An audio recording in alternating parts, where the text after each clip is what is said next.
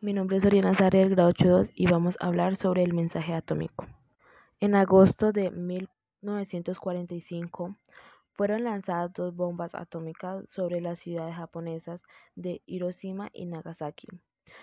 En diciembre habrían aproximadamente ya 110.000 personas muertas. Sobre este caso, claramente nadie estaba de acuerdo sobre el lanzamiento de las bombas. Incluso el ejército ya sabía en qué otra parte atacar. Para ser más exactos, para octubre ya tenían 20 objetivos en Rusia. Y pues ese lanzamiento fue muy inesperado. En los 70 años que han pasado, esta tragedia ha creado un sinfín de argumentos en contra y a favor sobre el lanzamiento de las bombas. Uno de los documentos desclasificados hablaron de que el lanzamiento no era un ataque militar, sino que era más una intimidación. Más de 50.000 personas sobrevivieron, viven ahora en la ciudad y cuentan mucho su historia. Y pues hoy claramente no fue nada fácil y pues dicen que fue muy feo en ese entonces. También que perdieron a sus familias. Uno de los sobrevivientes nos cuentan que ese día no había alerta de ataque y pues como en ese entonces ellos eran unos niños pensaron que era un avión y le pusieron cuidado y se quedaron viéndolo. Cuando eh, de repente eh, la bomba cayó y pues ahí fue donde explotó y ocasionó toda esa tragedia y pues que había muchos muertos, había madres buscando a sus hijos, niños buscando a sus madres y que la mayoría no se podían reconocer porque estaban eh, irreconocibles por los daños que les había causado esa explosión. Se dice que el presidente Harry S. Truman fue quien tomó la decisión de lanzar las bombas. Se dice que la segunda bomba iba a ser tirada en Kokura, pero el cielo estaba tan nubloso que se fue a, un segundo objetivo, Nagasaki, y tan solo en tres días de Hiroshima, el 9 de agosto se lanzó la segunda bomba y mató a más de 70.000 personas.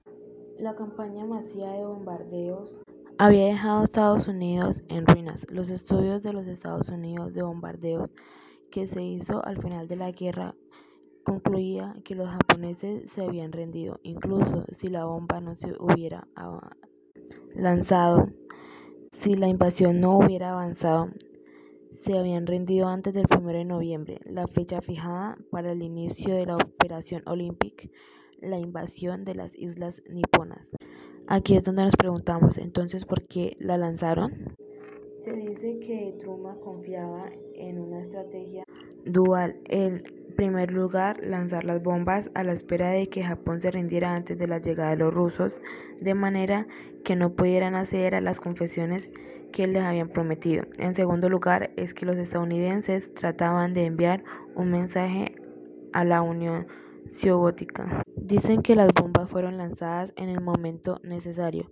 El general Marsay, que estaba al frente del ejército estadounidense, dijo después de la guerra, no queríamos invadir Japón, que sabían que iban a matar muchos japoneses, incluso estadounidenses también.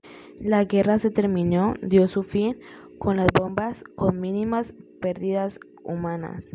La altura del estallido se dice que queda aproximadamente a 8 metros por encima de las ciudades. A la final murieron 300.000 japoneses y los planes de atacar demás ciudades como Moscú, Leningrada y alrededor de 20 ciudades más hubieran sido millones de personas más. Afortunadamente no pasó, pero aquel entonces empezó una nueva era, la Guerra Fría. La nueva era, la Guerra Fría, fue un enfrentamiento político, económico, social, ideológico, militar e informativo iniciado tras finalizar la Segunda Guerra Mundial entre el bloque occidental liderado por los Estados Unidos y el bloque del este liderado por la Unión Soviética. ¿Por qué Guerra Fría? Porque ninguno de los dos tomó acciones directas contra el otro. No fue una guerra luso, pero sí hubo conflictos derivados y guerras subsidiarias. En 1945, la Unión Soviética y Estados Unidos se unieron para frenar los planes de Adolf Hitler. Ante la guerra se reunieron en una conferencia Yalta y de ahí se reunieron en una conferencia de Potsdam. Los Estados Unidos tenían un objetivo de construir aquellos daños que dejó la guerra, eliminar barreras al comercio, modernizar la industria europea y hacer próspero de nuevo al continente.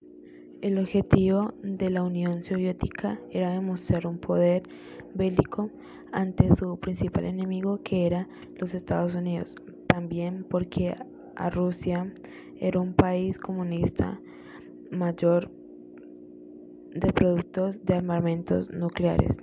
El objetivo en general era aumentar su influencia política en la mayor cantidad de naciones, crear un viaje político, económico y militar de carácter dominante y posteriormente tener un control sobre las demás naciones de acuerdo a su ideología e intereses nacionales.